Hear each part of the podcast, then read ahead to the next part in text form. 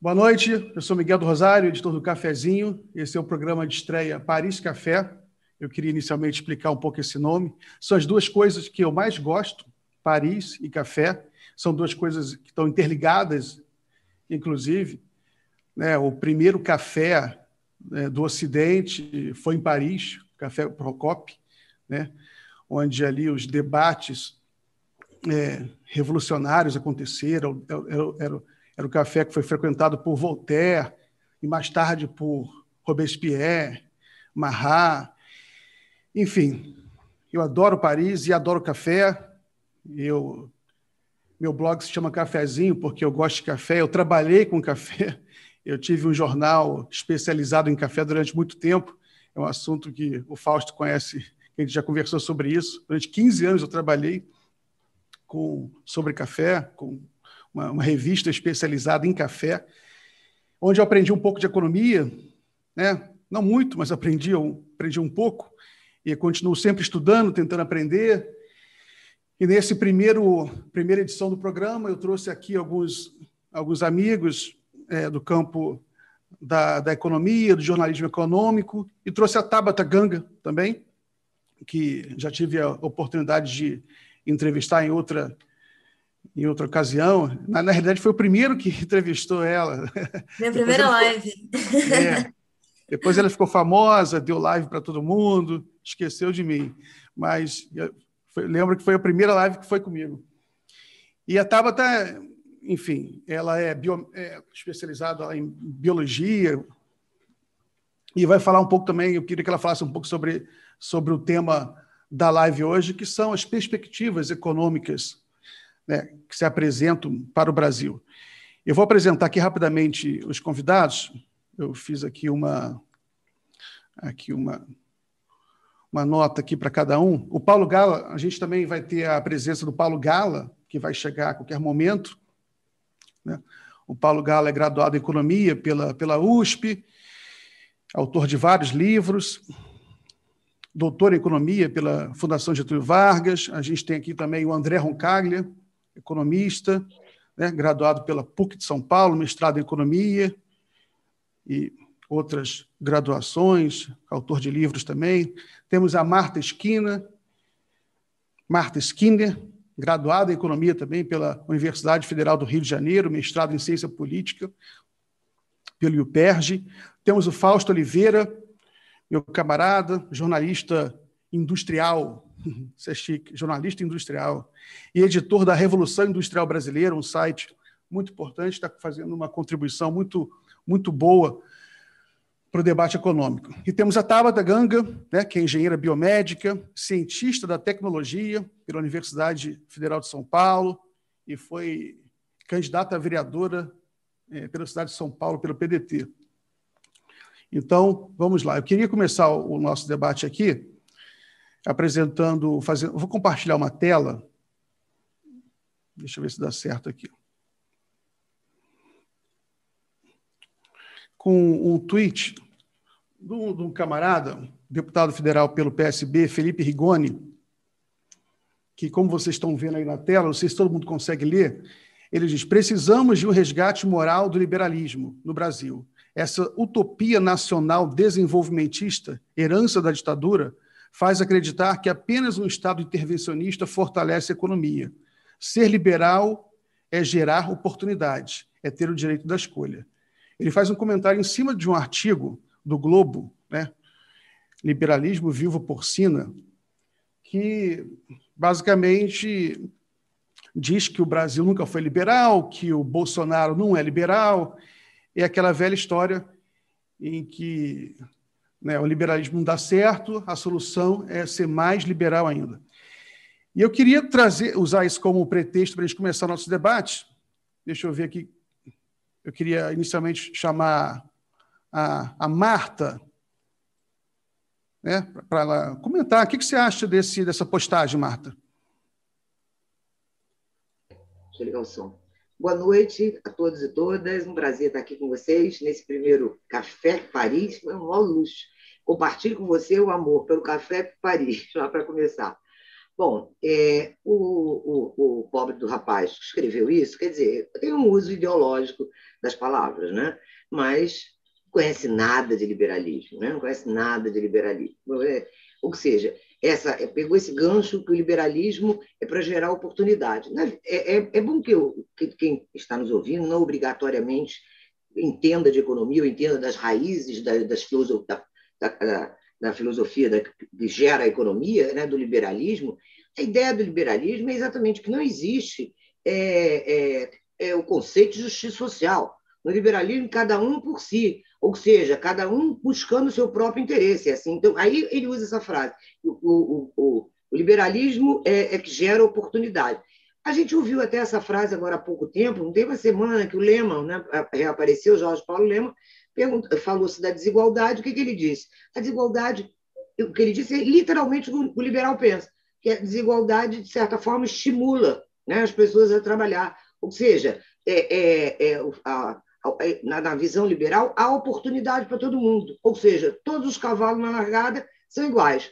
Ora, isso foge totalmente da realidade. Outra, é, eu acho, quer dizer, desconhecimento dele, ele falar que o nacional desenvolvimentismo, até essa expressão é muito discutida, né? ou seja, que o nacional desenvolvimentismo é herança da ditadura, não conhece nada de economia brasileira. Né? O nacional desenvolvimentismo data dos anos 50, certo? A ditadura foi no final dos anos, metade dos anos 60, né? E, de certa forma, o projeto dos militares naquela época, né, apesar de ser um projeto conservador, um projeto alinhado né, com, com a, a potência regional dos Estados Unidos, com a questão da Guerra Fria, mas tinha um compromisso desenvolvimentista no sentido de manter o ritmo de desenvolvimento, manter aquele programa que já vinha desde os anos 30, quer dizer, e que se, é, é, é, se tornou formalmente agenda de governo nos anos 50. Certo? Então, a, aquela turma que estava lá, apesar de todos os defeitos, eles mantiveram um programa de desenvolvimento, claro que nos moldes não democráticos, você não discute a prioridade, eles que escolheram qual era a prioridade.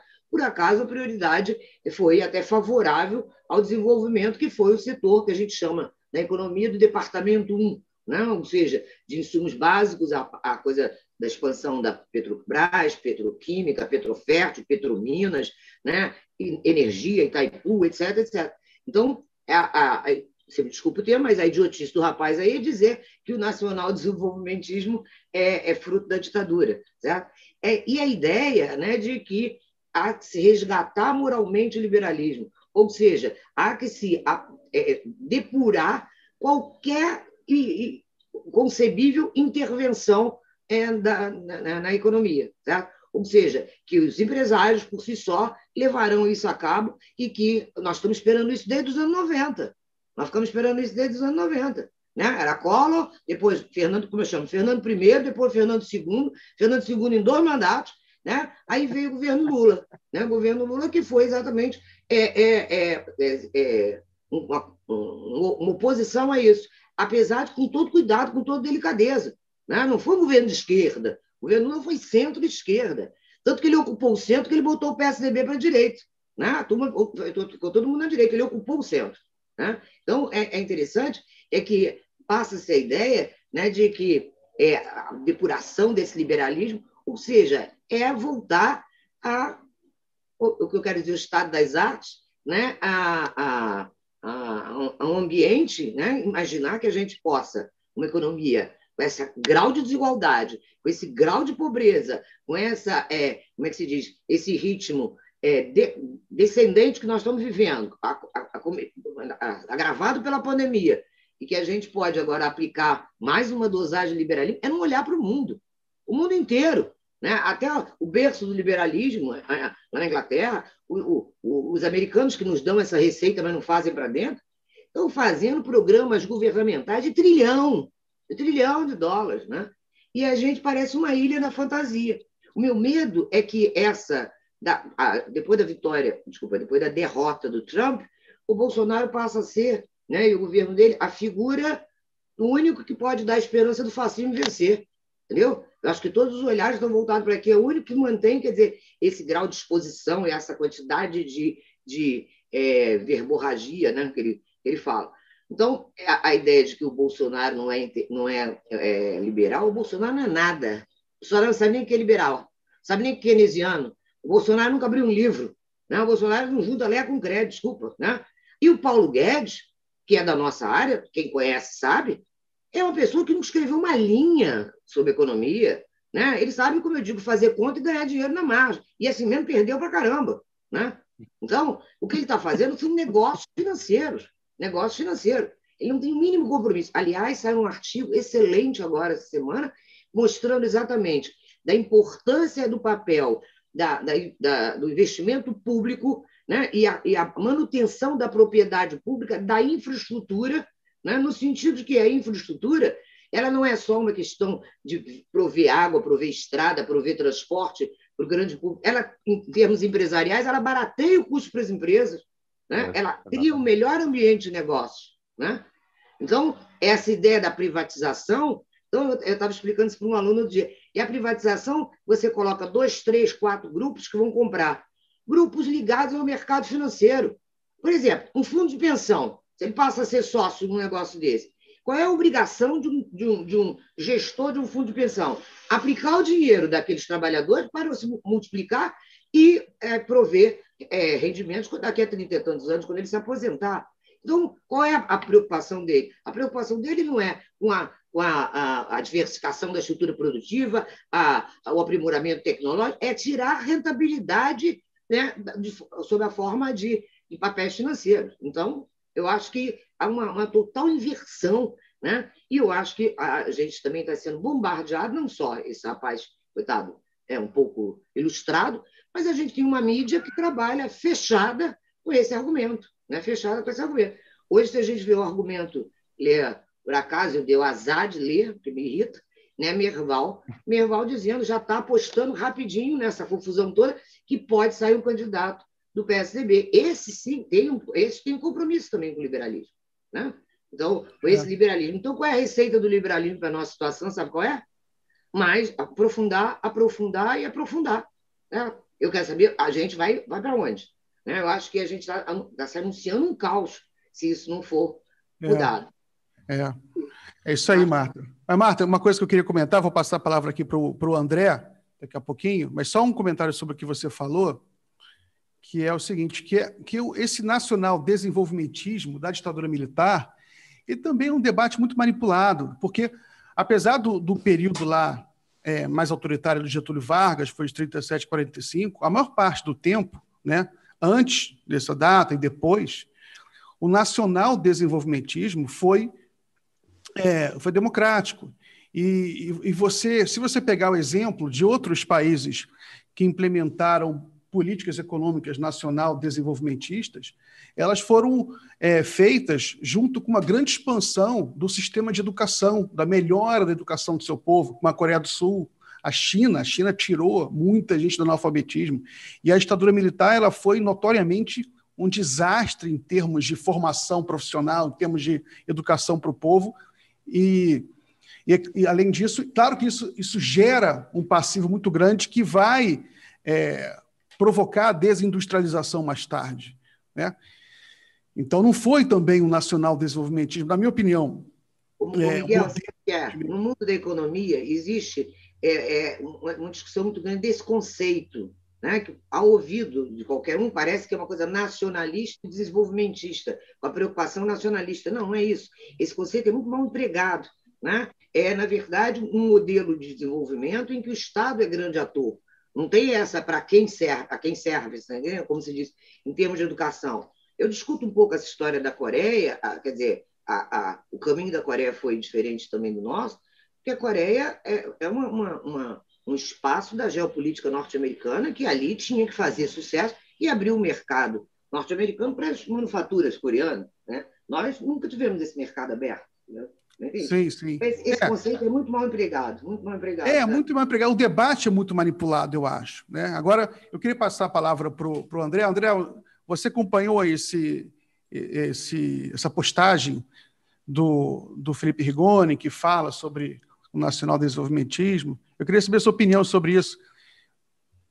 Então, boa noite a todo mundo, né? Então, prazer estar aqui nessa inauguração tão tão luxuosa, né, Café Paris. É, eu fico muito feliz de estar batendo esse papo e diria, indo direto para a tua pergunta, Miguel, que não apenas eu vi, como eu respondi ao Felipe Rigoni, né, e coloquei lá, e durante muito tempo o meu comentário teve mais curtidas do que o post original. E aí o pessoal falava, ficava na, na correria, não, vai lá, instiga o pessoal para responder. Eu, eu normalmente eu interajo com o Felipe Rigoni porque eu acho que ele, apesar das nossas diferenças é, de visão de mundo, de entendimento, muito embora ele esteja do Partido Socialista Brasileiro, né, ele, ele é uma pessoa com quem dá para dialogar. Então eu sempre tento levar um pouco para ele o meu entendimento sobre o que eu acho que é uma certa dependência que ele tem em slogans muito pobres do, do neoliberalismo, né? e ele confunde isso com o que ele gostaria de ser, que é um liberal raiz, né? um liberal que volta lá no século XIX, que tem um entendimento muito mais sofisticado da economia, que entende que o Estado tem uma função, que entende que o mercado não garante tudo. Né? Isso eu estou falando liberal, né? não estou falando que necessariamente as pessoas têm que ser liberais. Então, essa foi uma coisa que eu coloquei para ele, que utopia, na verdade, é o liberalismo como ele imagina que seja. Esse nunca foi aplicado do jeito que ele imagina. Na verdade, o que a gente teve ao longo de toda a história, se você pegar os países que, em geral, o pessoal acha que, que foram liberais, né, eles não foram liberais. E esse livro aqui, ele retrata, ó, gente, dá para equilibrar a cama, tá, com esse livro. Então, tem muita que dá né, como os países ricos ficaram ricos e porque os pobres continuam pobres, e adivinha o que é? Os ricos não praticaram né, o liberalismo como hoje os pobres pregam que a gente deveria né, fazer. Os pobres, desculpa, a elite econômica nos países pobres que comprou essa história. Então, eu acho que esse é um.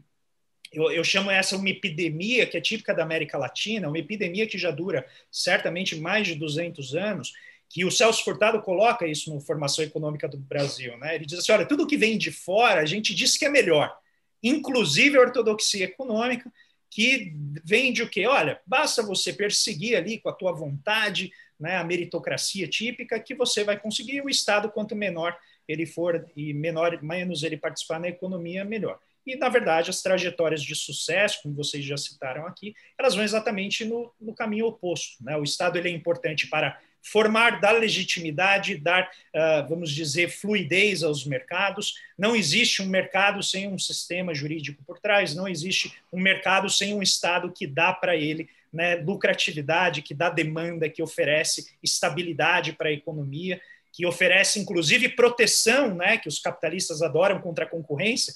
Né? Então, eu gosto de brincar, capitalista bom mesmo não gosta de concorrência, quem gosta é economista. Economista adora vender concorrência. Falar assim, vamos lá, concorrência perfeita, porque isso é fantástico, isso garante né, distribuição de renda para quem se esforça. Mas você vai falar com um capitalista, ele vai falar, meu amigo, eu quero proteção do Estado. Tem alguma patente? Tem algum mercadinho aí protegido? Eu sempre brinco com o Paulo, vai assistir o Shark Tank, né? Quem tiver aí estômago, eu adoro assistir, porque tudo que eles falam é o seguinte: tem patente? Tem como eu me proteger dessa concorrência fantástica aí que esse mercado é ruim porque tem muita concorrência. Então eu acho que a gente precisa fazer uma atualização.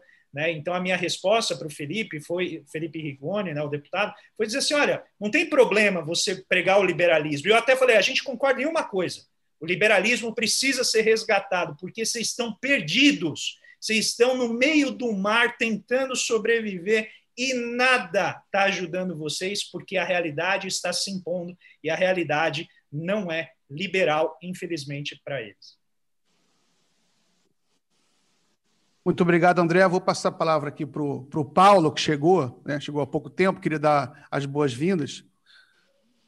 Obrigado, gente. É um prazer estar, estar aqui com vocês.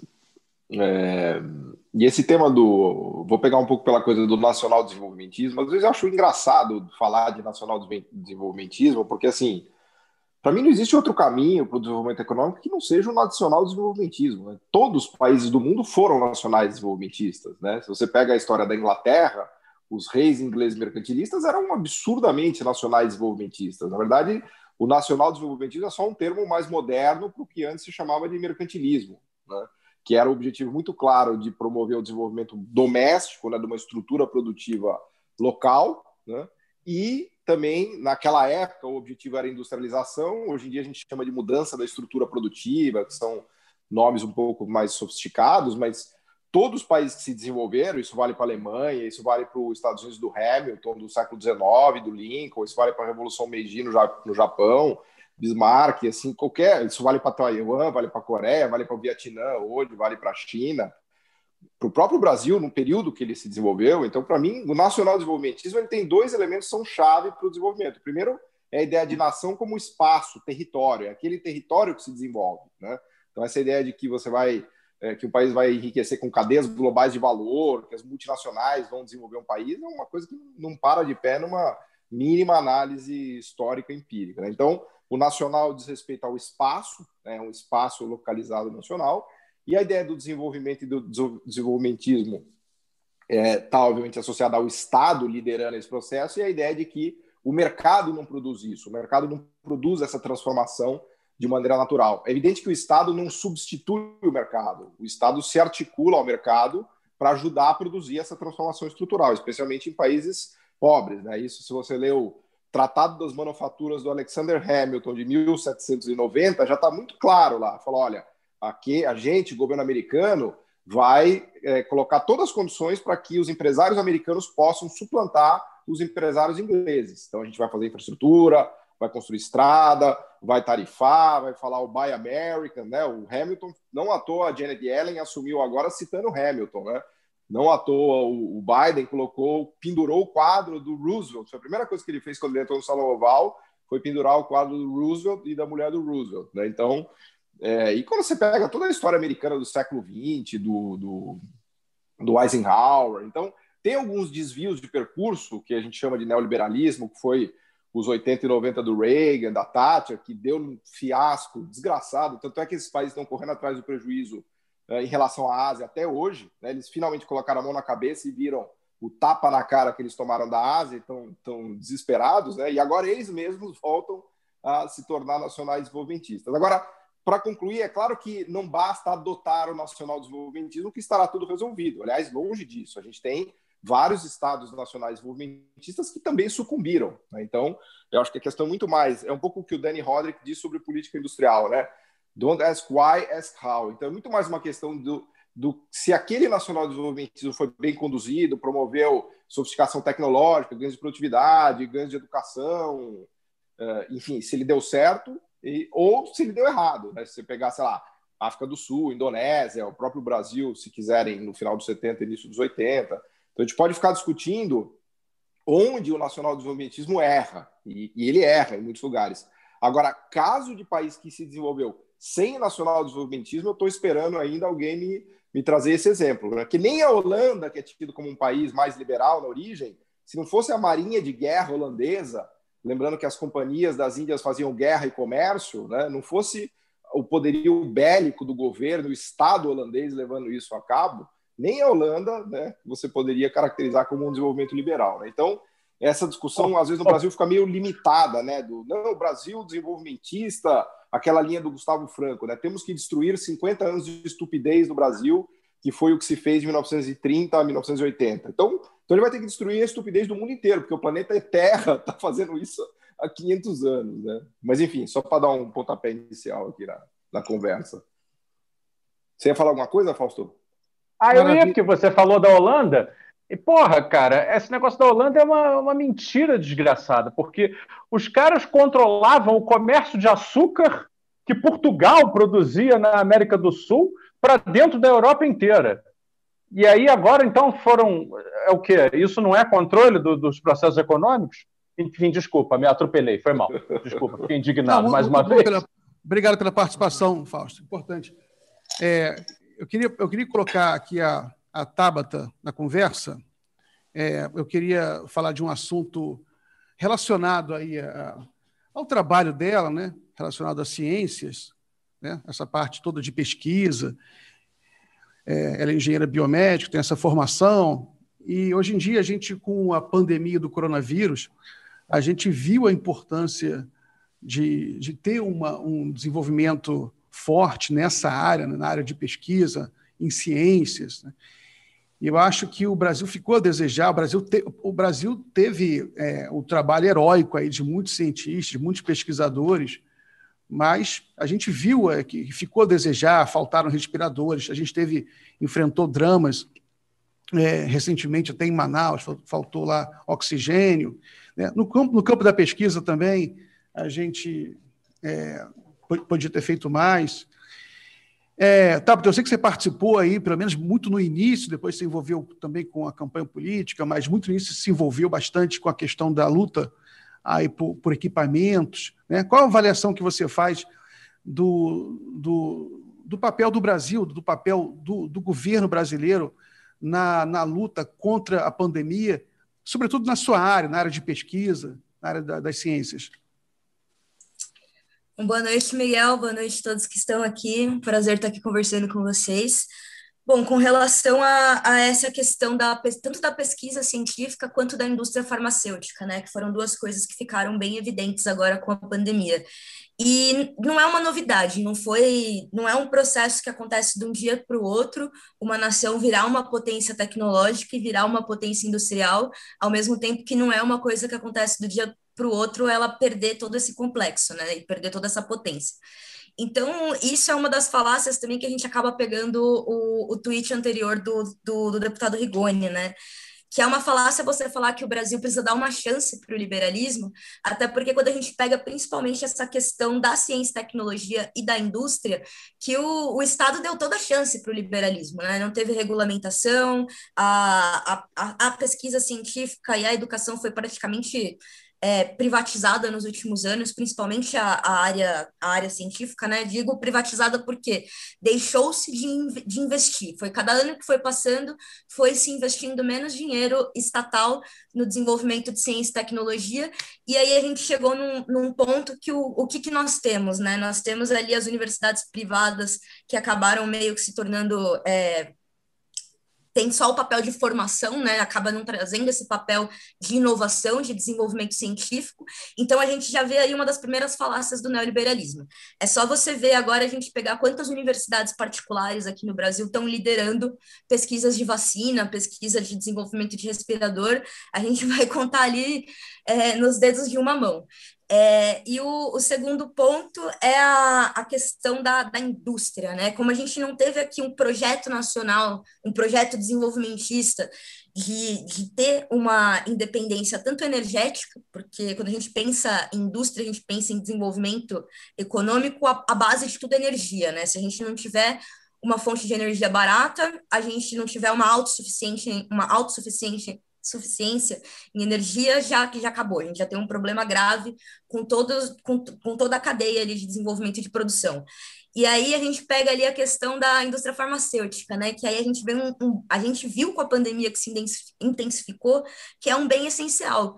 A gente viu ali logo nos primeiros meses a, a, a gente ficar numa posição que estava todo mundo desesperado, ainda tá, né? Porque não conseguia importar o material para poder fabricar máscara, que é para poder fabricar máscara aqui, que é uma tecnologia baixíssima e besteira industrial quando se pensa em, em, quando a gente vê o mundo inteiro falando em indústria 4.0 é um absurdo você pensar que aqui no Brasil a gente não tem capacidade de produzir o bem mais básico e essencial ali para uma pandemia que é uma máscara. E agora a gente está vendo a questão da, das vacinas né? A gente aqui é, viu recentemente que apesar de poder desenvolver, poder fabricar a vacina aqui, ainda tem a dependência dos insumos que, que vêm lá de fora, né? E isso não é uma coisa exclusiva, é, não é uma coisa exclusiva da indústria farmacêutica. Quando a gente pega, por exemplo, foi o que aconteceu com os cilindros de oxigênio agora lá em Manaus, né? Não é que a gente não tem uma capacidade, que a gente não tem uma indústria que tenha a capacidade de produzir cilindros de oxigênio. A gente acaba tendo essa dependência do mercado externo de ter que, de, de ter que comprar o, o insumo de lá e ele acaba não chegando aqui no momento de pandemia. E a partir do momento que a gente tem uma, uma economia que é extremamente sensível ao dólar, isso acaba trazendo mais prejuízo ainda quando se diz respeito à, à inovação, né, à ciência e tecnologia que é experimental, é investimento ali, é um investimento que muitas vezes a gente acaba não sabendo se vai ter um retorno. Então esse é um dos motivos que a ciência e tecnologia não pode só ser, não pode ser ficar na mão do, das instituições privadas, né? Porque você pensa que nem agora a vacina, quanto tempo vai demorar para essa vacina retornar o retornar o, o, lucro, né? Retornar o lucro de tudo que foi investido. E aí a gente tem um outro absurdo da, da galera que está querendo passar por cima do SUS aqui e, e, e, vender vacina, vender vacina na iniciativa privada. Aí é mais um exemplo de que aqui no Brasil o, o, o liberalismo já praticamente existe, né? Isso é uma das coisas que eu fico eu fico bem surpresa assim de quando esse pessoal vem falar que o Brasil não é liberal o suficiente, porque o que eu vejo é extremamente o oposto. Eu vejo uma nação que o, a indústria foi destruída, a ciência e tecnologia foi destruída, é, o desemprego né, tá, tá tomando conta, justamente porque a gente não tem um Estado forte, um Estado que regulamenta e que, e que toma conta ali, né, que investe para que a gente possa ter um desenvolvimento aqui sem depender do capital externo. Então, é, é, é mais ou menos isso que eu, o, o, o que eu penso a respeito do que você falou agora, Miguel. Muito obrigado, Tabata. Eu vou passar a palavra agora para o é, pro Fausto. Né? Só, só queria só fazer um comentário para. É, Fausto, é, a gente vê que tudo meio que converge também para um problema da comunicação, né? Uhum. E a comunicação entendida como política, né? como um espaço onde as ideias elas se materializam, né? E que onde é, as pessoas elas podem vir a ser convencidas por essas ideias, né? e convencidas podem pressionar a classe política a colocar em prática essas ideias. Né? E eu acho que no campo da economia é o campo onde a gente vê, vê isso de forma mais clara, porque é um, é um campo onde a manipulação é, jornalística, midiática, me parece mais acentuada e com a, a, consequências mais dramáticas. Né? Porque você vê, mesmo com o, agora com o Bolsonaro, você vê parte da, da grande imprensa, a maioria da grande imprensa, é, fazendo oposição jornalística. Né? E oposição uhum. jornalística faz parte do próprio jornalismo, faz parte, desde que existe jornalismo. É importante haver, e, e ter, haver esse debate, só que quando a gente chega no campo da economia, né, o debate é muito pobre. Né? Uhum. Essa matéria, por exemplo, é, o, o, Felipe Rigoni ele comenta uma matéria de uma jornalista né, que é uma matéria cara, é muito mal escrita, é matéria da é, Zeina Latifi, O Liberalismo Vivo Porcina. E ela fala aqui no, no meio da matéria é, a ação aqui ó a ação estatal falhou Entendeu? O que me parece. É, o fato é que a ação estatal fracassou. Sabe o que me parece assim, tão, tão vulgar, né? Que você pode, você pode dizer que eventual ação, alguma ou outra ação, falhou, mas a ação estatal colocada como uma entidade metafísica que falhou, né? Aí eu queria saber, você, você já está no jornalismo econômico já tem alguns anos, você acha que a gente vai conseguir é, ganhar pontos nessa guerra, a ponto da gente, em 2022, quando a gente tiver um processo eleitoral, da gente conseguir mobilizar a opinião pública? Boa pergunta. Boa noite, Miguel. Boa noite a todos. Agora sim, então, com, com, mais educação do que a intromissão que eu fiz na fala do Paulo anteriormente, eu me introduzo aqui para vocês. E, bom, uh, olha, Miguel, assim, para responder objetivamente a sua, a sua indagação, a verdade é que eu não sei, mas eu né, estou nessa briga. Então, você conhece o meu trabalho, acho que, enfim, eu sou editor de um projeto de mídia econômica assumidamente desenvolvimentista, que se chama Revolução Industrial Brasileira, uh, que apanha do lado da, da, do, do, do, pensamento liberal e apanha também de uma, uma certa parte da esquerda que acha que o desenvolvimentismo é apoiar empresário para explorar trabalhador, etc. Mas Veja, eu acredito que a disputa pela opinião pública é a principal disputa que nós temos para fazer agora. Porque, veja bem, as argumentações elas estão, estão praticamente cristalizadas. Entende? A gente conhece o discurso neoliberal, a gente conhece o discurso desenvolvimentista. O que tem que fazer agora é um trabalho de ganhar terreno. Né? E é isso que eu tenho me dedicado. Esse caso aí do Felipe Rigoni, que você usou para levantar o debate agora hoje à noite, ele, ele me preocupou muito, mas não pelo Felipe Rigoni em si, porque sinceramente eu não dou muita importância. Ele é só mais um deputado, ele é um camarada que talvez daqui a alguns anos não esteja mais dentro da política, ele surge a partir de uma, de uma expressão política menor, né, que são esses movimentos meio apartidários, suprapartidários, antipartidários, não se sabe direito. Talvez essa pessoa suma. E o que me preocupou mais, e por isso eu até gravei hoje o, eu tenho feito lá no canal de YouTube da Revolução Industrial Brasileira, vou pedir para as pessoas até depois irem lá se inscreverem para conhecerem. Eu tenho feito diariamente um vídeo que eu chamo de desenho de notícias, né? Notícias, comentários de notícias com é, um viés oposto ao viés que flagrantemente se pratica na imprensa de economia, que é o viés neoliberal. Então eu faço direto, assumidamente, um viés desenvolvimentista, um viés de pensamento heterodoxo, com a crítica que eu né, me dei ao trabalho de ir conhecer né, ao longo da minha vida profissional, e faço contrapontos e gravo vídeos que muito poucas pessoas veem, mas eu gravo e deixo lá e vou divulgando. E o de hoje foi exatamente sobre isso. Não para atacar o Rigoni, porque eu acho o Rigoni menos significante, mas sim a Zeina Latif, porque essa sim tem poder, essa sim tem inserção. Ela é não quero né, personalizar nada, mas ela é esposa do Marcos Lisboa, que eu acho que todos deverão conhecer. Ela é, não sei se ex-economista-chefe ou ainda é economista-chefe da saiu, XP Investimentos. Saiu. saiu já, saiu. Saiu. Então é ex-economista-chefe da XP Investimentos. É uma pessoa cuja inserção, e aí o Paulo não vai me, por favor, não vai me entender mal, é uma pessoa cu, cuja inserção no debate econômico é, reflete a sua inserção dentro do panorama da economia. Ela é uma agente das finanças brasileiras, desse, desse, desse bloco hegemônico né, que controla a economia brasileira e que vem dando as cartas há muitos anos. E aí eu faço uma, uma, um comentário até irônico no, no meu vídeo, é, que eu quero resumir aqui, que é o seguinte: por que viúva porcina? Acho que né, o Miguel certamente lembrará lá do Luzidos de 1985, né? Teve a novela Rock Santeiro. Malta. Senhorzinho Malta e Viúva Porcina. Era um casal do Lima Duarte, da Regi... é, Lima Duarte e Regina Duarte, na novela Rock Santeiro. É, eu era uma criança, mas eu lembro muito bem disso, né? A Regina Duarte fazia essa viúva porcina que não era viúva de ninguém. Ela tinha ficado famosa na cidade por dizer que era viúva do Rock Santeiro. E aí ela. Só que o Rock Santeiro aparece no meio da novela e descobre que então ela não era viúva de ninguém, era uma mentira. Então ela passa para a história como aquela que foi sem nunca ter sido. E aí, dias atrás, a Miriam Leitão coloca um artigo dizendo: o liberalismo de Bolsonaro é o liberalismo viva porcina, foi sem nunca ter sido. E hoje ou ontem, não sei exatamente, a Zeina Latif, que, claro, está assim com a Miriam Leitão, devem se falar ali bonitinho, ela repete.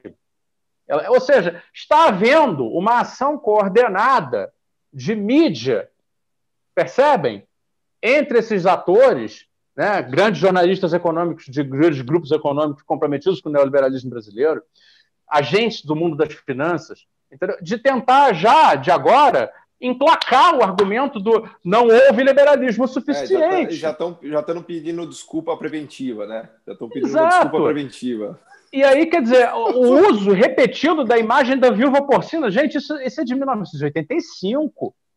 Nenhum jovem sabe disso hoje em dia no Brasil. Como eu falei, falso, tem que ser resgatados, eles estão perdidos. É, exato. Ou seja, isso além de ser um sinal claro de que o argumento deles acabou, porque é, né, de certa maneira também mostra como eles estão operando para salvar a reputação do argumento falido deles, porque vejam, tem uma diferença histórica nesse momento acontecendo agora.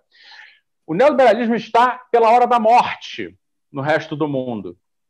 Como a professora Marta acabou de dizer, a administração Biden continua algo que a administração Trump já estava fazendo, e que é o encerramento das práticas neoliberais dentro dos Estados Unidos, que já não eram muito espalhadas. É. Só que agora é, fica difícil para eles até advogarem isso para o resto do mundo.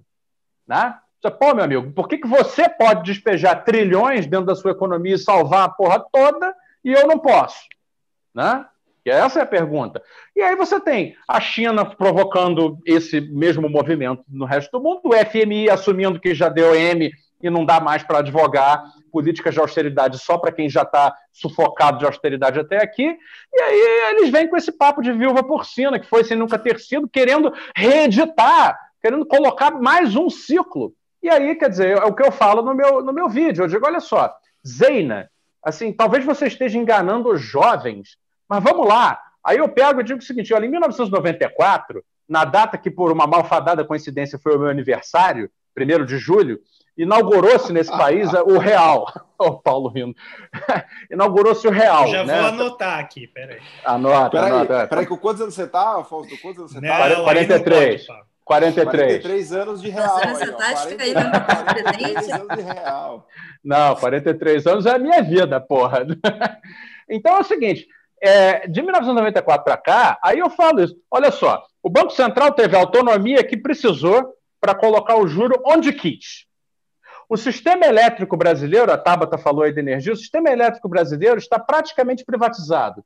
Isso que eles querem agora de privatizar a Eletrobras é um tiro no morto, entendeu? Para sacar o botim do lucro recorrente da Eletrobras. Porque, desculpa, é um mercado livre de energia que vende energia atacadista na base do leilão para distribuidoras estaduais, que são todas elas empresas internacionais, Enel, né, da Itália, em primeiro lugar, e algumas outras, que não investem o suficiente sequer para evitar o que aconteceu no Amapá, quando os cidadãos brasileiros ficaram em estado de selva por causa de um apagão, né?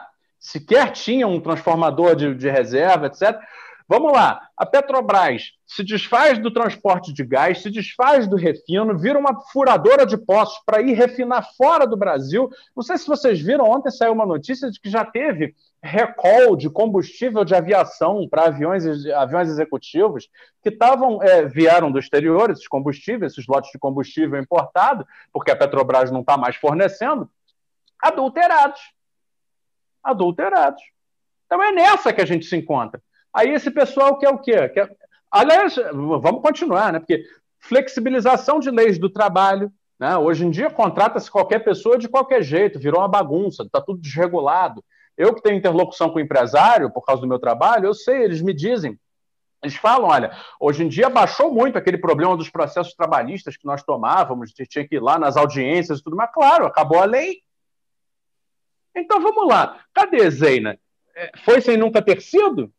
E aí, Miriam? É, é, é, é viúva porcina? Entende? Então, é, sabe, a coisa está muito flagrante. E aí, eu, para concluir, quero só dizer o seguinte: existe uma oportunidade, entendeu? Que eu acho que é uma oportunidade a ser aproveitada pela via da comunicação, né? Miguel sabe disso muito bem, é, porque o mundo mudou, o Brasil está dentro de uma caixa, né, isolado, e a gente está fazendo um trabalho de abrir a janela quebrar essa caixa e mostrar. Né? E eu acho que a, a, grande disputa a partir de agora, aí se é 2022, se é 2022, eu não sei. Mas assim, ou se é o horizonte de também convencer esse governo a deixar de ser, a expulsar o Paulo Guedes, expulsar o Saxida, essas coisas eu não sei dizer, estão fora do controle. Mas que o debate precisa ser intensificado e é através de uma disputa da opinião pública que poderá haver alguma mudança, para mim essa é a, a, conclusão que eu, que eu tenho. É onde eu vou brigar, né? através do meu projeto, você com o seu, e eu, enfim, a Tabata, o Paulo, o, o André já escrevem lá para o meu site, e eu fico publicando as coisas, e a gente vai jogando. E acho que tem que crescer esse bolo, né? Então é, é um pouco como eu vejo, sabe, Miguel? Muito bom, Fausto. Eu queria passar aqui para a segunda parte da nossa, nossa conversa, que é falar um pouco de futuro, de perspectiva né? porque a gente está tá num debate aqui abstrato, um debate super importante, um debate sobre é, os problemas e a, e a, falsidade do liberalismo. Né? Agora, a gente também tem que falar um pouco para, para a população sobre projetos concretos que podem, é, que podem vir a ser implementados, né, eventualmente, num governo comprometido com um projeto nacional desenvolvimentista e até na, numa uma conversa que eu tive aí com, com, com o Paulo e com o Fausto, em outra, outras conversas, eu sempre, eu sempre procuro fazer esse exercício de imaginação. Né? Se, se a gente vier a, a ter a sorte de, de, do, do campo, campo mais progressista, de ter, de ter mais uma oportunidade aí de, de governar o Brasil. Ah, e quais são, quais são os pontos, na, na opinião de vocês, né, que seriam cruciais, os, os pontos do ponto de vista de ações econômicas, ações concretas. Eu sei que é uma coisa difícil, porque, mas a gente tem que, eu acho que a gente tem que fazer esse exercício de imaginação, né? Porque para as pessoas entenderem, para o de, próprio debate, entenderem o que significa isso, né? Então eu vou passar a palavra primeiro para Marta. Marta, se você num governo fosse nomeada aí ministra da, da economia, né? Quais seriam aí os seus, seus, seus primeiros feitos, quais Miguel, as suas primeiras decisões? Vamos, vamos, só imaginar que num governo que a Marta participe, a gente volte a ter Ministério do Trabalho, Ministério da Indústria e do Comércio, né, das relações, e, e que não tenha o Ministério das Alucinações Exteriores, né, mas Ministério das Relações Exteriores. Desculpa, Marta. Não, foi ótimo. Você falou uma coisa. É, é, eu trabalho, depois que eu aposentei da UERJ, eu já, já trabalhava com isso há muito tempo, eu preparo alunos, eu tenho um grupo de alunos sempre, todo ano, eu preparo para a carreira diplomática, para essa garotada. Você, eu tenho mais de 100 alunos que estão na carreira já. Você pode imaginar o que está significando, estou fazendo um adendozinho, a esse, esse desastre né, diplomático que a gente tem lá. Né? O pessoal chama Ernesto Idiota. Né? Uma coisa horrorosa. Bom, mas, é, claro, primeira coisa que eu, o próprio André já colocou, a necessidade de uma política industrial, né? a necessidade de reconstituir dizer, a estrutura do BN10, né? quer dizer, o papel do Banco de Desenvolvimento, Banco de Fomento, né? a, a, a questão dizer, não só da política industrial, como da política de pesquisa, ciência e tecnologia, de educação, né? que é uma coisa importantíssima. Eu, é, é, parece, o pessoal parece que apagou da cabeça. Lembro, né? quer dizer, quando a, a, foi criada essa empresa para administrar o pré-sal, né? quer dizer, a ideia era exatamente que, dado que a maior parte dos acionistas da Petrobras são acionistas preferenciais, e a maior parte desses acionistas preferenciais que detêm uma parte do lucro, né? quer dizer, quando você pega assim, uma pizza, o que é efetivamente do governo é 51% das ordinárias, não, não, não das preferenciais. Né? Essa empresa foi criada para administrar, já estão pensando em privatizar essa empresa. Né? Quer dizer, eles destruíram, não é só a Petrobras, toda a cadeia produtiva. Então, acho que isso é uma coisa que tem que se fazer. Eu achei interessante que eu não vi o Biden falar em conteúdo nacional. Né? né? Quer dizer, a, a, a, importância do conteúdo nacional. E aí, esses liberais meio pataco, como eu digo, acham que é o fato de você priorizar só o que é produto nacional, que às vezes é pior do que o produto estrangeiro. Tem aquela lógica que o Furtado chamava atenção, né? quer dizer, o que vem de fora é sempre melhor. Isso já é uma discussão desde a criação da Eletrobras. Quando você pega o projeto da Eletrobras né, do, do, do, do Vargas, a preocupação é que se fabrique dentro do território nacional. Pode ser um estrangeiro fabricando aqui dentro, certo? Fabricando aqui dentro, por quê? Porque você gera emprego, você gera massa de renda, você gera tributos, né? quer dizer, é, é, é uma, outra, uma, uma outra visão. Essas pessoas falam sim na superfície. Né? Quer dizer, a ideia liberal é de que o mercado sozinho, é que é, na verdade, a tese do professor Cardoso professor Cardoso vai ter a teoria da dependência dele, o que, que é? Né? Que esse, essa classe empresarial brasileira só anda associada né, ao capital internacional ou dependente do Estado. Né? Isso, e ele, na verdade, ele enxergou isso e disse: bom, agora vamos tirar o Estado, né? tanto que ele toma posse e diz: vou acabar com a era Vargas, vamos tirar o Estado da, da, do pedaço e vamos esperar. A gente viveu os dois períodos do Fernando Henrique, eu era professora de economia, e era esse debate: a, a produtividade vai aumentar se diminuir o número de empregados? Óbvio, a produtividade aumentava. Né? Ah. Você é, é, esperando, ficamos esperando Godot, esperando que a, a iniciativa privada efetivamente. A, a gente nem fala disso, nem no nível de economia. Foi a segunda década perdida, né? A é. década de 80. Né? Se você pensar, foi a década de 80 e assim, a década de 90. Então, eu acho que o projeto é de reestruturar, né? quer dizer, reestruturar a estrutura produtiva, né? a estrutura produtiva industrial, né? com ênfase com política industrial, com BN10, com uma política de é, é, regulamentação, sim, né? em todas as áreas, eu acho que tem que ter regulamentação, sim. Não acho que o mercado seja competente, como dizia, não sei bem quem fala dessa mão invisível, né? ela estava cometida de artrose, ou então nunca existiu, né? então tem que dar uma engessadinha nela. Então, é, é, é, esse sonho de Miriam, eu chamo de Miriam Porcão, né? e essa turma, É, meus alunos, quando ela abre a boca de besteira, eles mandam sempre o WhatsApp. Ah, você leu o que ela viu? Eu estou olhando o que ela falou. Exatamente. É, é uma coisa de é, falsidade até, de, de, de falta é. de honestidade intelectual, entendeu? Você usar esse, esse recurso né, da viúva porcina, essa coisa que nós nunca fomos liberados. Ou seja, nós nunca. Ela pode dizer assim: nós, enquanto liberais, nunca tivemos paz né? Porque fica todo mundo atacando a gente, essas pessoas inteligentes, as pessoas com doutorado, fica todo mundo nos atacando, né? É, podiam deixar a gente fazer, que a gente vai mostrar, é como, como o Paulo colocou, em que país do mundo, né? Porque quando você estava falando isso, eu peguei aqui o livrinho que eu tinha arrumado a estante hoje, o Chutando a Escada, né? Do coreano. É. Aí eu estava vendo é, outro dia o livro do Ricardo, A Teoria das Vantagens Comparativas, né? só foi publicado na segunda metade do século XIX. Foi publicado no começo do século XIX nos Estados Unidos, para você deixar publicar. Então, isso que o, o Fausto colocou, eu acho que é muito importante. Quer dizer, é, é o trabalho da comunicação e de difusão dessa, dessa, dessa forma de pensar. Porque é isso que os americanos fazem. Eles estão, todas as universidades norte-americanas estão aqui dando curso de, de, de cooperação, né? cooperação no sentido de é, é, dizer, mostrar um modelo né, que, que interessa aos interesses deles, não aos interesses nossos. Né? Eu acho que a gente tem que priorizar o que é, não é que é nacional, um projeto de nação, um projeto de nação. É isso. Maravilha, Marta. Passar a palavra aqui para o André. André, para você, quais seriam as ações concretas que um, um ministro da Economia né, é, deveria tomar no primeiro ano de governo? Vou começar com uma, uma metáfora Paulo adora minhas metáforas, porque eu vou lá no mundo pop. E eu recentemente assisti o filme Mad Max, né? Danos, do, danos colaterais do doutorado, eu sei que o filme é antigo, mas eu estava terminando a tese e eu só recentemente fui ver. E para mim aquela, assim, é a ilustração perfeita do que é o Brasil hoje.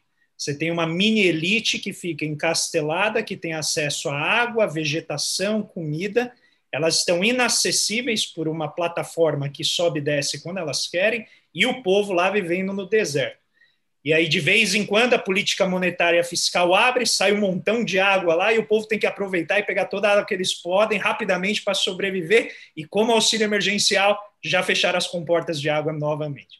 Então, o que você tem é uma dificuldade de esparramar prosperidade para o país inteiro, e ele fica sempre ali protegido com aquela elite que não está ali por mérito. Inclusive, você vê as figuras né, do filme, elas certamente não estão ali por mérito, mas por força, né, por, por, por poder e violência.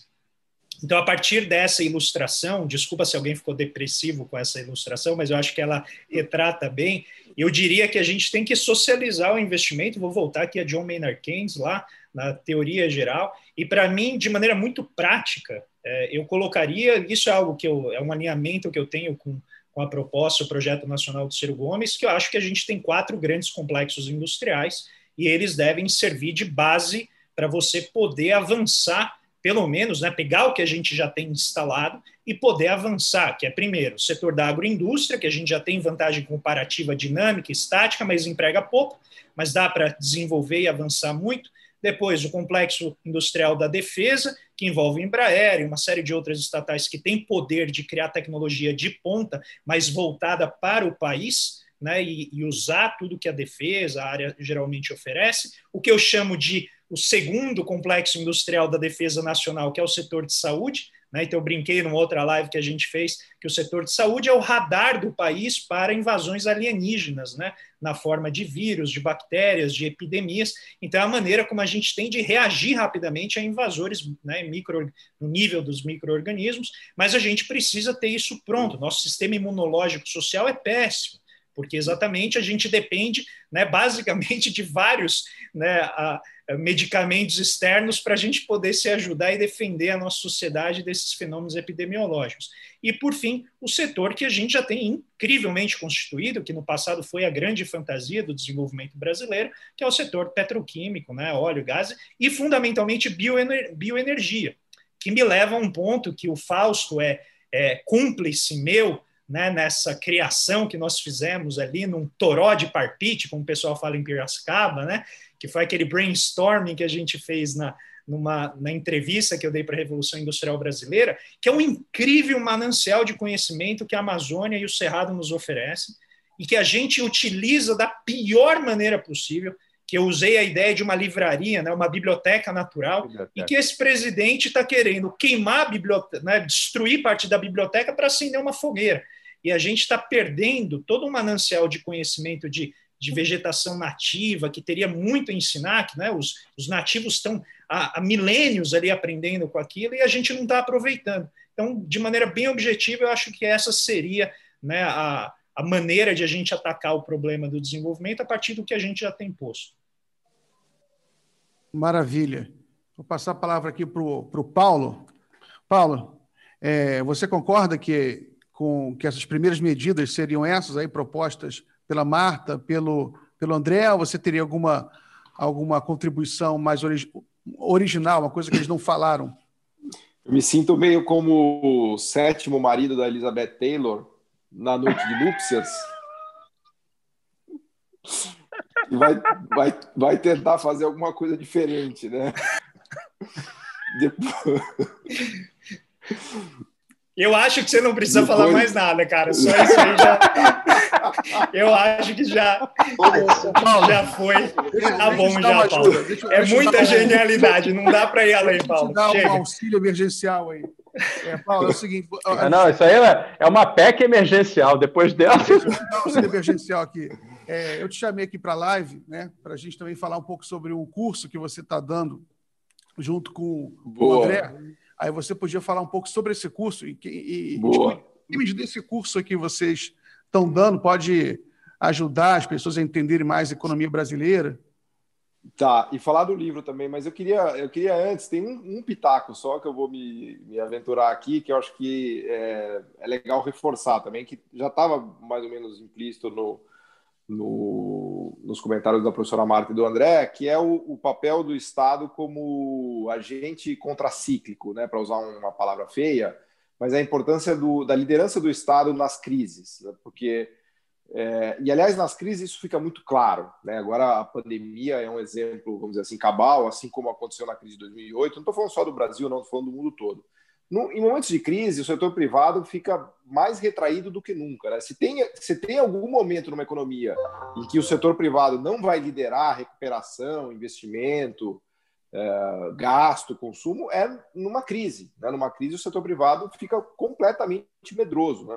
Por isso que se faz necessária a presença do Estado, especialmente em crises, não só em crises, mas especialmente em crises para fazer o tal do movimento contracíclico, que é o quê? Gastar, investir. Especialmente eu destacaria o investimento público, que eu acho que é uma, é uma, é uma ideia que faltou aqui a gente falar. O investimento público como, vamos dizer assim, o vetor de, de liderança, né, de, de retomada econômica, porque é, nessa altura do campeonato, qual é o empresário que vai sair contratando, investindo, expandindo a fábrica dele, ou, ou qual é o consumidor que vai sair gastando, trocando de carro, está né? todo mundo retraído. Então, caberia, e obviamente que o teto dos gastos, é, ele inviabiliza completamente essa ideia. Né? Ele, ele espreme, especialmente a parte de, de investimento público, que é, uma, é um recurso que está ali que ninguém defende, que ele é meio que de ninguém, e, e provavelmente ele é um dos mais importantes hoje para tirar a economia do buraco, né?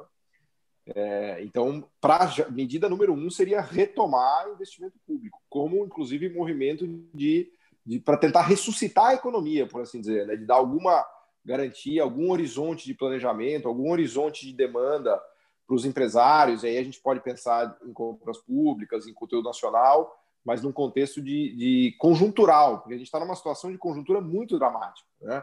Por isso que as políticas keynesianas su surgiram com uma força incrível no mundo todo. Né?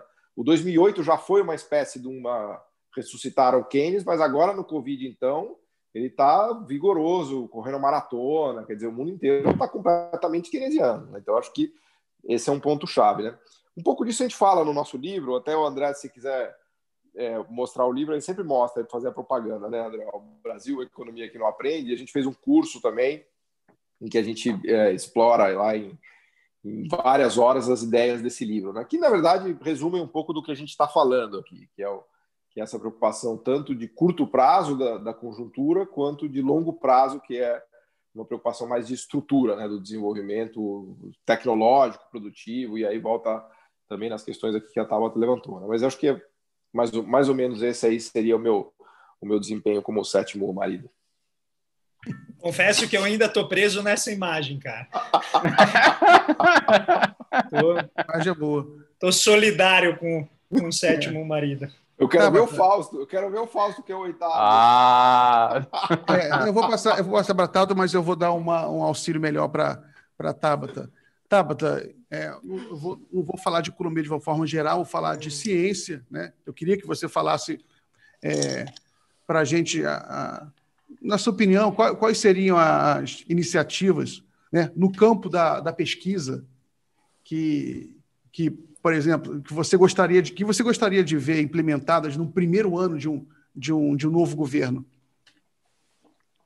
Legal. Só para complementar um pouquinho anterior também, é, uma das coisas que, que é essencial para a gente poder criar uma política, criar um investimento, é, é, desenvolver o tal do plano de negócios, né? A gente precisa fazer um projeto, a gente precisa entender o tamanho desse mercado para poder fazer um, um, um projeto, um plano de negócios eficiente para aquele tipo de aplicação.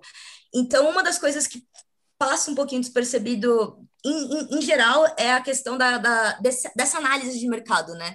A gente tem aqui no Brasil que a gente tem um IBGE que está sofrendo desmontes já há muito tempo, que faz uma pesquisa, faz uma análise ali da, das necessidades da população de 10 em 10 anos, sendo que já está atrasado, né? Era para ter tido um IBGE no ano passado e agora está sem, era para ter tido um censo no ano passado e agora está aquela discussão de quando que vai acontecer esse censo. E quando a gente pega, por exemplo, um país como os Estados Unidos ali, né, que todo mundo gosta de usar ali como um exemplo de um, um país liberal, é, o Estado dos Estados Unidos faz uma pesquisa tipo censo uma vez por ano. Eles conseguem fazer essa pesquisa uma vez por ano para entender quais são as demandas, é, quais são as demandas não só econômicas, mas sociais daquela população. E por que, que eu puxei isso? Porque isso tem tudo a ver com ciência e tecnologia, né? A ciência e tecnologia, ela serve principalmente para quê? Para trazer a inovação ali para aquela para aquela indústria, para aquele empreendimento. É, lembrando que quando a gente fala indústria, não é só indústria de transformação, a indústria do software também é uma indústria, a indústria multimídia também é. E, e quando a gente pensa. Uh... Ai, perdi o raciocínio aqui, desculpa, gente. É, Tá falando do plano geral de ação, né? Isso, quando a gente vai desenvolver ali um, um plano geral de ação, a gente precisa ter um, um conhecimento de quais vão ser essas demandas para poder desenvolver ali um, um, um plano eficiente, para a gente entender, por exemplo, a inovação, voltando, lembrando, voltando para a inovação. A inovação, ela traz para essa indústria um novo mercado, ela abre ali a concorrência. Então, esse é um dos principais motivos que quando a gente tem ali um país, por exemplo, como a Alemanha, que tem um estado muito forte, que investe muito em ciência e tecnologia, que ele acabou não sendo tão acaba não sendo tão abalado assim por uma política industrial como a da China, que acaba produzindo, é, produzindo em alta escala para o mundo inteiro e diminuindo esse valor, né? Então, qual que é a proteção que o mercado alemão tem ali que o mercado brasileiro não tem? O, o, o empresário brasileiro acaba tendo muito medo de desenvolver, de montar a tua indústria, de desenvolver ali o, o, o André até falou do, do, do Shark Tank, né, que eu também gosto bastante de assistir para ficar analisando, que eles sempre perguntam, ah, qual que é a patente, tal, qual que vai ser a, a, a proteção que eu vou ter aqui. É, porque aqui no Brasil, qual que é o, o, o, principal medo, né? Eu vou desenvolver, vou investir uma grana ali, daqui três meses o mercado chinês vai fazer engenharia reversa do meu produto e vai produzir para o mundo inteiro, vai quebrar meu negócio países como a Alemanha acabam não tendo esse tipo de, de, de, dificuldade, de medo, porque eles investem na ciência e tecnologia. Então, a partir do momento que alguém copia, né, alguém faz a engenharia reversa do produto deles, eles já têm ali a, a, a, fila de ciência e tecnologia, a fila de inovação que eles implementam nesse produto e acaba abrindo um novo mercado, né, abrindo uma nova concorrência, não afetando tanto é, esse tipo de, é, não afetando tanto essa indústria. Aqui no Brasil, a gente acaba não tendo isso. Primeiro, porque é, existe um, um, uma. É é um, pouco cultural também e, e, falta de políticas públicas, né? Que a gente tem a universidade aqui e a gente tem as indústrias aqui, né? A gente tem os investidores aqui que eles vão, eles têm. E a, e a universidade pública fazendo muita ciência. Os nossos investidores, eles são obrigados a ir para televisão ali, a ir para um Shark Tank para poder encontrar projetos. Então, uma das coisas que eu, que eu, que eu espero, né, de um, de um governo desenvolvimentista ali que vai, vai fazer uma estratégia interessante, é fazer a conexão entre esses dois mundos ali, entre a, a universidade e entre a iniciativa privada. Primeiro, porque a, a, universidade e o Estado não tem que bancar sozinho todos os benefícios ali que essa indústria privada vai ter para lucrar. E isso acontece, isso na Alemanha acontece também. As empresas ali, elas são um gold share, né? O Estado tem uma parte daquilo, ele não banca sozinho aquele desenvolvimento. Aqui no Brasil a gente tem o quê? Que 70% dos doutores, dos cientistas, eles são empregados pela iniciativa pública enquanto os países os países ditos desenvolvidos é exatamente o contrário, né? Esses doutores, pesquisadores, cerca de 70% são, são influenciados pela, são empregados pela iniciativa privada.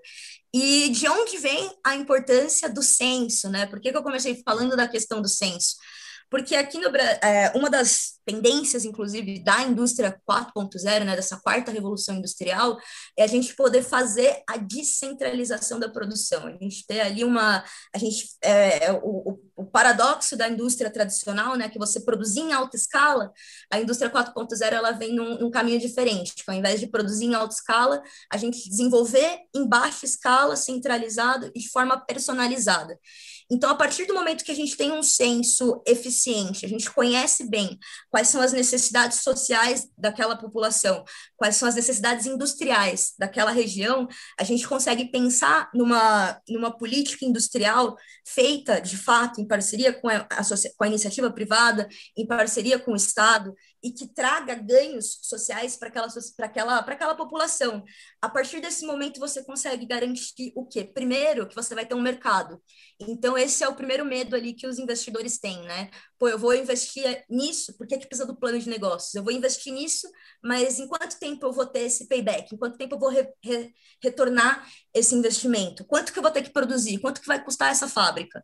Então, a partir do momento que a gente consegue entender que, que aquele mercado, aquela cidade, aquela região precisa de uma fábrica daquele porte, porque é essencial para toda a sociedade que está ali em volta, então a gente consegue garantir tanto que o, a, a questão do emprego, né, de não ter aquele fluxo das pessoas saírem dos pequenos centros urbanos para os grandes centros urbanos atrás de emprego, e você acaba eliminando aquele medo do mercado, né, de falar, pô, como é que eu vou, eu vou produzir isso aqui, mas eu vou vender para quem? Então eu, eu vejo que o, o, o, ponto de partida ali é a gente ter, a gente acabar com esse desmonte da, do Estado, né, da nossa, do, do nosso IBGE, do nosso Instituto de Estatísticas, para a partir daí a gente começar a pensar em um projeto, pensar em iniciativas eficazes, em, com cronograma, com, com valores específicos ali, de que a gente vai gerar um projeto que de fato vai funcionar e não que vai ser mais um elefante branco ali que foi feito pensando em, em nas cinco famílias mais ricas do mundo.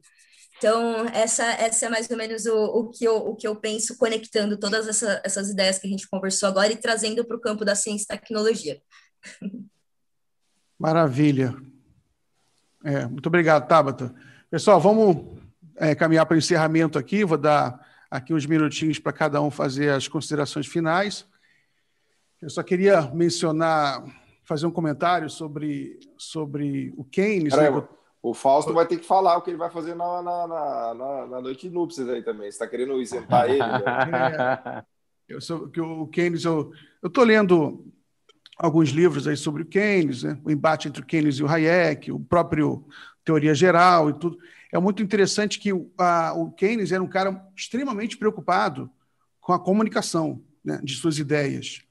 Ele, ele, ele começa, ele começa a, a carreira dele como, como um best-seller, né, como ele lança aquele, aquele, aquele livro sobre é, as considerações econômicas, né, sobre a paz. É um livro que o torna uma celebridade internacional. Ele escrevia muito bem, era um cara muito charmoso, um cara que conseguia se expressar muito bem e tinha participação em, em escrevia para jornais, para revistas, elaborava estratégias né, de comunicação, como você vai é, é, convencer as pessoas da, daquelas ideias. Então, eu acho que isso também é uma lição para é uma lição para nossa um batalha aqui, né? Miguel, não hum? sei se você conhece um texto do professor Francisco Anuati, cujo título é Persuasão, Persuasão Racional em Keynes e ele analisa a retórica do Keynes especificamente em 30 páginas, ele vai esmiuçando os, os discursos do Keynes nas rádios. É muito legal esse trabalho como referência exatamente do que você está falando. Ele estuda é Francisco Anoati, Persuasão Racional, Persuasão Racional em Keynes. Depois eu te mando até se quiser deixar o link aí para a galera, que é um trabalho que analisa especificamente o, a capacidade do Keynes de verbalizar, de explicar, de, de convencer e tudo mais, né? E que só reforça o que você está falando, que é fundamental, né? O Keynes, inclusive, ele foi aos Estados Unidos conversar com o Roosevelt. Né? O Roosevelt realmente ele é, é, não entendi. É, é interessante que tem um filminho que eu passo para os alunos, está até no meu canal. Eu tenho um canal só para botar esses filmes, que é um filme, é, uma reportagem norte-americana e que passa aqueles professores todos, Ray Bronner, Samuelson, todo mundo falando da, da do evento, né? Da, da, da, teoria geral.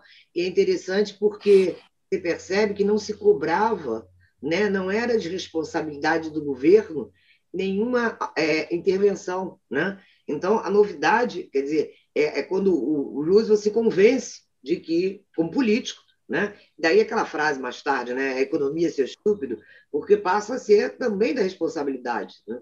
Agora é interessante, só para você estar falando isso, uma coisa quando você falou do, do, da questão do, do Estado né? em relação ao, ao capitalista, quer dizer, se você pensar desde o nascimento do Estado Nacional, que esse casamento entre poder político e o poder econômico, ou seja, o dono do dinheiro e o dono do poder, né? é um casamento que tem briga, um bota rédea no outro, outro bota, como todo casamento tem, né? É, mas eu quero dizer que nunca teve divórcio. Né? E na hora do aperto, quem salva o capital? Quem salvou os bancos? Quem salva a, General, a General Motors? Quem salva? Quem salva o governo. Entendeu? Então, isso é uma, uma grande falácia. Né? É verdade. Só para, antes de passar aqui a palavra para o Fausto, eu vou lembrar que a frase do, do Keynes, que é uma amostra de como ele era brilhante na comunicação, né? ele, ele, é, ele tinha um embate com, com o ultraliberalismo da época, né? representado pelo Hayek, pela escola austríaca, né? que entendia que o, que o desemprego ele, ele diminuiria naturalmente, né? o mercado diminuiria o desemprego naturalmente, os juros entrariam em equilíbrio naturalmente, né?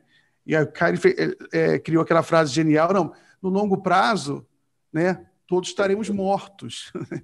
é porque para o neoliberal você pode esperar o desemprego cair naturalmente. Pô, mas no longo prazo, o ser humano vive no curto prazo, né? E com isso ele conseguiu convencer é, multidões, né? E, e a gente vive uma era keynesiana, né? vocês me corrijam se eu estiver falando besteira, os, os, famosos anos dourados, né? da depois da, da, Segunda Guerra Mundial, em que você tinha uma, é, uma elite né? convencida da necessidade de impostos progressivos, necessidade de investimento público, que fez muito bem ao mundo, mas aqui a gente não viveu isso. Né? No Brasil, a gente não viveu essa época. A gente não viveu a época do Roosevelt. O Paulo estava falando sobre Roosevelt, que o Joe Biden cita o Roosevelt, a gente não viveu, por exemplo, um presidente como Roosevelt, né, que elevou a, o imposto sobre herança, né, a alíquota máxima, para mais de 80%. Né? Agora, você imagina o impacto que tem isso na cultura política americana, você ter um governo altamente popular, um governo que venceu a guerra, né, é, criando imposto sobre herança que é praticamente confiscatório. Né? É praticamente uma confiscação, um confisco revolucionário. Você ter um imposto que chega a mais de 80%. né? é, é verdade. Né?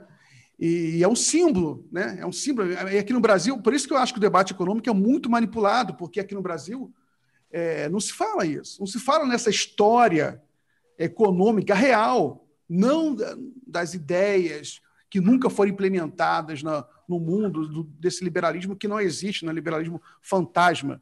Né? Então, aí eu vou vamos encerrar, começar a encerrar a live, eu vou passar para o Fausto, para ele fazer as suas considerações finais né, sobre, sobre tudo isso que a gente está falando hoje. Ah, é, legal, eu tinha bolado uma resposta aqui para dizer o que eu faria se eu fosse ministro, mas então não é para falar. ah, desculpe, não. Fausto, eu, eu, pulei você dessa parte, tem razão. Não, mas eu vou, é. por exemplo, eu, é, você pode falar tranquilamente sobre o que você faria caso você fosse ministro da comunicação. Ah, da comunicação? Bota ah, o Ministério pô. da Fazenda logo numa vez. Não, você não tem. Vai Qual, moleza? qual ministério você Vai dar gostaria de ocupar? Vai dar Economia, moleza e comércio. Escolhe, cara. Você escolhe. O qual Fausto seria um kizar. Ele ia Ah, dominar. Não, eu, eu pensei em você. Você poderia ser ministro de Indústria e Comércio. Então, beleza. Que, qual- quais, quais seriam as suas Bom, ideias? o Miguel, Ah, mas- já que o Miguel é o presidente, porque ele que já É, tá- o Miguel é o já- presidente. já tá- Presidente da República, claro, eu nomeio, eu nomeio os ministros. Não, eu só queria dar um pitaco do seguinte, porque eu, eu- você sabe que eu trabalho né, com o setor industrial. Então, assim, eu, eu recolho da minha experiência profissional é um monte de, de informações e vou juntando essas coisas e, e isso acaba constituindo a minha avaliação da realidade. Então, é claro, eu não, não vou é, chover no molhado, é óbvio. Eu, eu diria o seguinte: tem que ter uma parte macroeconômica e uma parte microeconômica. Eu acho isso uma evidência, né? Na parte macroeconômica, é óbvio que você precisa ter uma, um novo pa- paradigma, né? E que vire uma política de Estado que mantenha os juros sob controle para fazer os investimentos produtivos renderem mais do que os investimentos financeiros, portanto, desestimule a alocação né, na- nas finanças, é, que, obviamente, mantenha o câmbio num nível, num patamar que seja proveitoso né, para a atividade industrial, para que o Brasil possa né, reflorescer a sua indústria e, de certa maneira, ajustar um pouco isso que a indústria chama muito imprecisamente de custo Brasil, né? É, ajustar algumas coisas que tem dentro ali, por exemplo, na questão tributária, principalmente. Mas, dito isso, que é o capítulo macroeconômico, eu me interesso mais pelo capítulo microeconômico, que seriam as políticas setoriais. Né? E aí, óbvio, é, o Brasil é uma potência agrícola, agropecuária? Sim, é.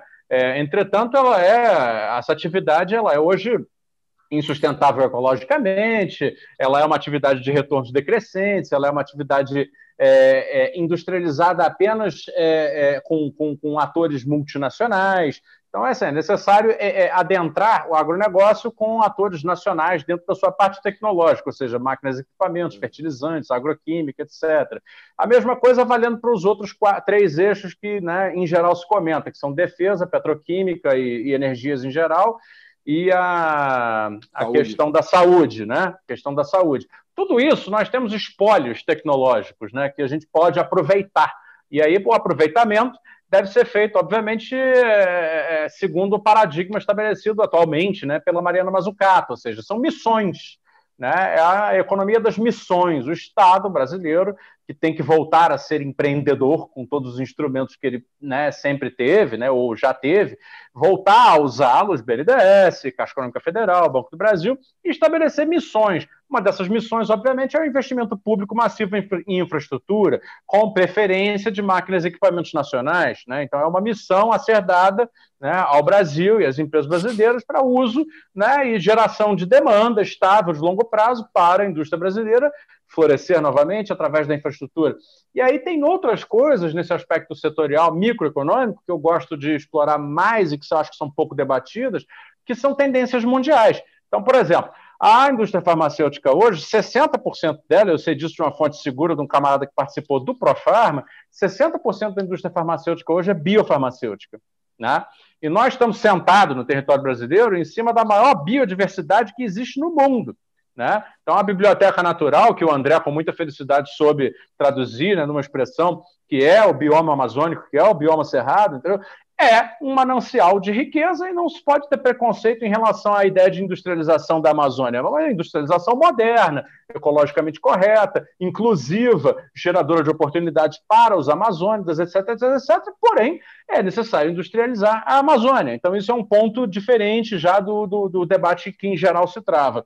Segunda coisa, a mudança climática está varrendo do mundo a, o motor de combustão interna. Né? Em 2050, muito provavelmente já não haverá veículos rodando no mundo, talvez até mesmo as aeronaves, né? não se sabe ainda, mas talvez, é, é, queimando combustível, queimando combustível fóssil. Né? Então, a eletrificação do transporte do mundo inteiro é um, uma mega de uma tendência e vocês vejam só, né, como, né, apesar dos pesares, né, aquele ditado que diz que Deus é brasileiro pode até estar correto. O Brasil acumulou, através dos anos de industrialização, né, da, da, da, enquanto a nossa industrialização vinha numa ascendente, um conhecimento razoável em, em equipamentos elétricos. O Brasil hoje é detentor de tecnologias de eletrificação. Conhece isso, tem empresa, tem uma, uma campeã mundial, inclusive, desta a área, a VEG, e, e outras empresas também, tem plenas capacidades de adentrar a cadeia mundial da eletrificação veicular, né? seja sobre rodas, sobre trilhos, etc., etc., novos modelos, com razoável dignidade. Para isso, é preciso estabelecer uma missão né, para isso, uma missão microeconômica com participação do Estado, que ele fomente, que ele organize, que ele coordene, que ele distribua responsabilidades e cobre resultados. Para que isso aconteça, o resultado disso será: o Brasil será um ator, uma vez que isso seja implementado, relevante da eletrificação veicular, assim como pode ser um ator relevante na biofarmacêutica, na bionutrição, na biocomplementação, na biomimese, na, no bioinsumo, etc, etc, etc, a partir de tudo isso. E aí uma última nota que seria o seguinte, eu acho que a concepção de industrialização precisa ser modernizada, né? Eu estou escrevendo um trabalho que eu pretendo lançar em breve, que só mais um minutinho, então, te peço, eu sei que você está querendo me cortar, só mais um segundinho, que tenta é, é, é, ampliar um pouco essa noção de industrialização. É preciso compreender a industrialização da maneira raiz, ou seja, uma atividade econômica com rendimentos crescentes de escala, divisão ampla do trabalho, geração de, de, de, de, novas tecnologias que busca, em essência e por necessidade, a inovação tecnológica em sentido amplo. Porque não adianta entrarmos no negócio novamente em pleno 2020, 2030, com a cabeça da industrialização antiga, naquela na qual nós já éramos tardios. Né? Não, não vai resolver. Agora, é preciso então chegar a ter uma, uma noção muito mais como a língua inglesa estabelece de indústria, né? indústria como setores. Então, nós temos que industrializar a nossa cultura, nós temos que industrializar o nosso turismo, nós temos que industrializar o setor de serviços urbanos. Agora, tudo isso dentro de uma perspectiva macro né, de né, enfim, uma, condições mínimas de investimento, manutenção da demanda. E uma perspectiva micro que estabeleça missões para cada uma dessas coisas de maneira coordenada. Entendeu? Essa seria mais ou menos a minha viagem em termos de projeto para o Brasil, sabe? Então, aí já emendando para a minha consideração final, porque eu acho que o povo já deve estar cansado Não, da minha. Peraí, Fausto, só um minutinho, peraí. Luciano Huck, Perdeu, Playboy. Fausto Oliveira, presidente. Pronto, tá loucura, loucura. Mas aí já depois de eu Até presidente. Perdeu, hein, Não, depois de eu presidente e sétimo marido da, da Elizabeth Taylor, acho que as considerações Você é finais é de hoje estão feitas. Fausto. Você é multifuncional. Mas é, mas então, é tá. sim, Fausto, porque você está tá aí na, na, na, convergência desses dois assuntos mais estratégicos hoje, que é economia, indústria e comunicação. Né? São as três coisas aí que realmente podem fazer o Brasil deslanchar. Né? Mas, por favor, suas considerações finais. Ah, te agradecer, Miguel. Pô, é sempre um prazer vir aqui falar com você. Assim, eu gostaria até de participar mais. Assim, se você quiser me convidar, me convide. Eu gosto muito de conversar com você. e, pô, um prazer conhecer a professora Marta. Não, não a conhecia, assim, gostei muito de conhecê-la. Tabata manda um abraço, André manda um abraço, Paulo mandou um abraço. Paulo não, Paulo já, já é muito de casa. já, já tô dentro da sua casa aí também. É, mas é, já, pô. Mas é isso, obrigado ao povo que assistiu aí, quem vai assistir isso ainda no gravado depois também. É, por favor, é, ajude, né? É muito importante, a gente não deve ter vergonha de pedir essa ajuda, né? Agora, sério. É, de ajudar a compartilhar, ajudar a indicar seus amigos para verem esses debates, assistirem o cafezinho, assistirem o canal do Paulo, o canal do André, a Revolução Industrial Brasileira. É, é procurem essas informações e espalhem porque é, cada compartilhamento, cada like, cada isso, cada aquilo vai valer bastante. Assim, a muralha que eles montaram é forte, é grossa, dura, mas a gente está dando porrada nela todo dia e alguma hora ela vai quebrar. Né? Então é isso que eu queria dizer. Obrigado. É, é isso aí. Eu, eu só queria comentar uma coisa sobre, sobre essa manipulação do debate econômico. Né? Tem, me lembra um, um livro do, de ficção científica do, do Philip Dick, que se chama a Penultimate Truth, né? a, verdade, a penúltima verdade, que mostra a humanidade toda vivendo em subterrâneos, né? porque elas acham que o mundo está devastado, ocorreu um apocalipse. né? Até que um cara ele vai, ele chega à superfície para espiar, por causa que ele se revolta, e ele vê que não é nada disso. Ele vê que o mundo continua normal, né? Então, muitas vezes eu penso que o debate econômico no Brasil é isso. As pessoas pensam que oh, o Brasil está devastado, não tem chance, vamos ficar todo mundo aqui, aqui cuidando, só, cuidando só desse, é, desse ganha-pão imediato. Não, o Brasil não pode se desenvolver.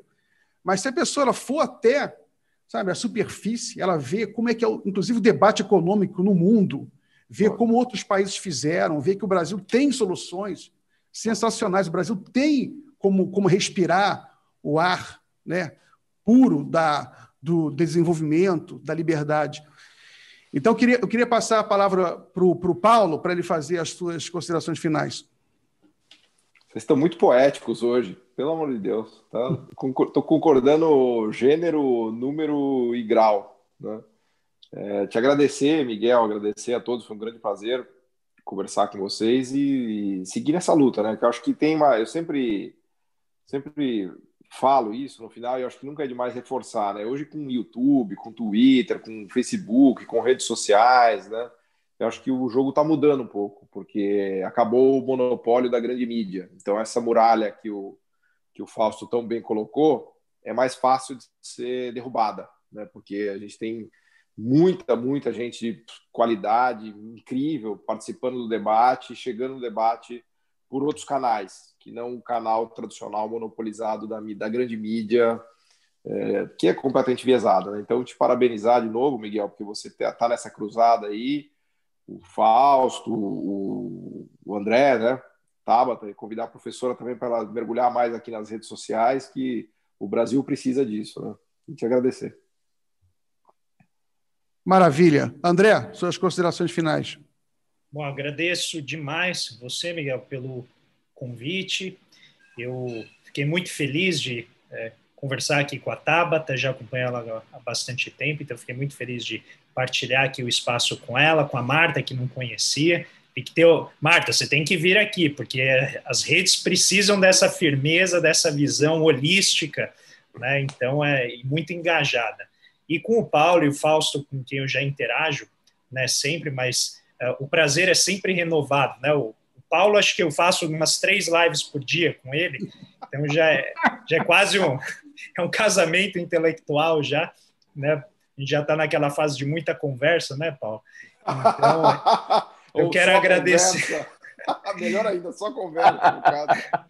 e agradecer muito assim, a todo mundo que nos acompanhou aqui. Eu acho que esse é um debate muito importante. Evidentemente, não dá para esgotar né, tudo que a gente quer colocar, mas eu resumiria, acho que eh, de uma maneira bem simples mesmo, tudo que foi dito aqui com o Brasil precisa se tornar uma sociedade do conhecimento.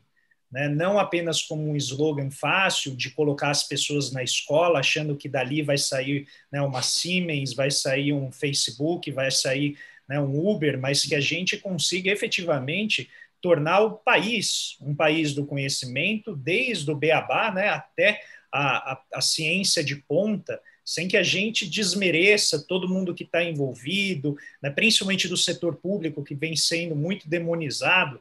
Né, qualquer pessoa como eu, né, que trabalha, sou professor federal da Unifesp, sabe as dificuldades que são de você ser cientista no Brasil, ainda que eu nem sou cientista de uma ciência séria, né, que é a economia, não é? Em si uma ciência de verdade, né? mas a Tabata, que trabalha né, diretamente com tecnologia mesmo, que está lidando diretamente com aquela pesquisa básica, que é super custosa, super difícil de fazer, e que a gente sempre lida com uma escassez enorme. Eu sempre digo para o pessoal neoclássico, eu falo, você quer falar de economia da escassez? Vai lá ver o que o cientista do setor público vive né? não a abundância que tem né, no setor financeiro, aquela quantidade imensa de capital que muitas vezes não encontra um uso útil para a sociedade. E eu acho que então a gente tem que pensar um projeto para produzir utilidades para o Brasil que sejam não apenas uh, vi viáveis e, e uh, compatíveis agora, mas com as gerações futuras. Eu acho que a única forma de fazer isso é produzir uma economia do conhecimento que não agrida mais o meio ambiente e que tenha esse caráter inclusivo, né, de uma prosperidade compartilhada. Muito bem, André. É, é o título do livro do Mangabeira Unger, né? Exato. É, Tabata, por favor, suas considerações finais. Bom, foi um prazer aqui conversar com vocês hoje. É, o André e o Paulo já acompanham há bastante tempo na rede, mas é a primeira vez que a gente está tendo a oportunidade de conversar. E a Marta, conheci hoje, já virei fã. E, e para finalizar, é, a gente está vivendo a época do obscurantismo, né? E a, a melhor forma da gente lutar contra a desinformação é trazendo informação, e essa é a, a importância da gente estar tá aqui martelando para poder levar isso, principalmente informação, de uma forma fácil, para quem não tem acesso a uma academia, para quem não tem acesso a um livro de um livro de economia, ou que talvez até tenha acesso, mas não, não, não tem acesso ao, ao poder de interpretar aquilo. E convido o pessoal a, a, começar a produzir conteúdo também, principalmente o pessoal do campo progressista, porque é assim que todos os campos vêm crescendo, né? Foi assim que o, a direita fascista cresceu nos últimos tempos. É assim que a gente progressista vai crescer também, é produzindo conteúdo, levando conhecimento para todos, que é, é o, Fausto que falou, né? Tanto que a gente bate ali uma hora vai acabar rachando e vai acabar quebrando. Então, obrigada a todos, tenham uma boa noite. E quem está assistindo, não esquece, gente, compartilha, curte e marca os dois amigos aí para conhecer também. Maravilha, muito obrigado, Tabata. Marta, por favor, agora suas considerações finais. Miguel, muito obrigado. Foi um debate agradabilíssimo. Muitos de vocês eu conhecia, Paulo conheço, o André também, eu, porque eu estou no mail list de vocês, recebo várias, vários vídeos, adoro, assisto, né? É, é, é, praticamente assim, pensamos muito parecido, né? né? Então, e, e, me enriquece sempre. Foi muito bom ver a Tabata, uma menina tão nova, né? com essa cabeça muito bacana. Né? E Falso também, conhecê-lo agora. Foi muito bom. Gostei demais. Eu até eu tenho participado, não sei se vocês estão, é, devem saber, desse Instituto Conhecimento Liberta. Estou fazendo um curso lá, agora, de Economia Brasileira e Economia Política. Né? Então, também, quer dizer, é uma forma de difundir, de você claro. a, é, é, usar quer dizer, essas armas que a gente tem de conhecimento e, e essa experiência de professor, e, como vejo Paulo, como vejo André, de traduzir de forma fácil, palatável para o grande público. Né? Eu fiquei muito contente de estar aqui, muito obrigado. Né? Pode deixar que eu vou compartilhar e próxima vez que precisar, estou à disposição. Tá bom? Um beijo, um beijo para todos. Obrigado. Maravilha. Então, com isso, me despeço. Né? Peço a todo mundo que curta a página, compartilhe o vídeo. Né? A gente é, precisa muito difundir o máximo possível esse, esses debates. Fausto, obrigado. Marta, Tabata, André, Paulo. Eu, muito obrigado pela participação. Esse é o Paris Café. Quinta-feira, nove horas da noite, a gente volta. Grande abraço a todo mundo aí. Valeu, galera. Obrigado.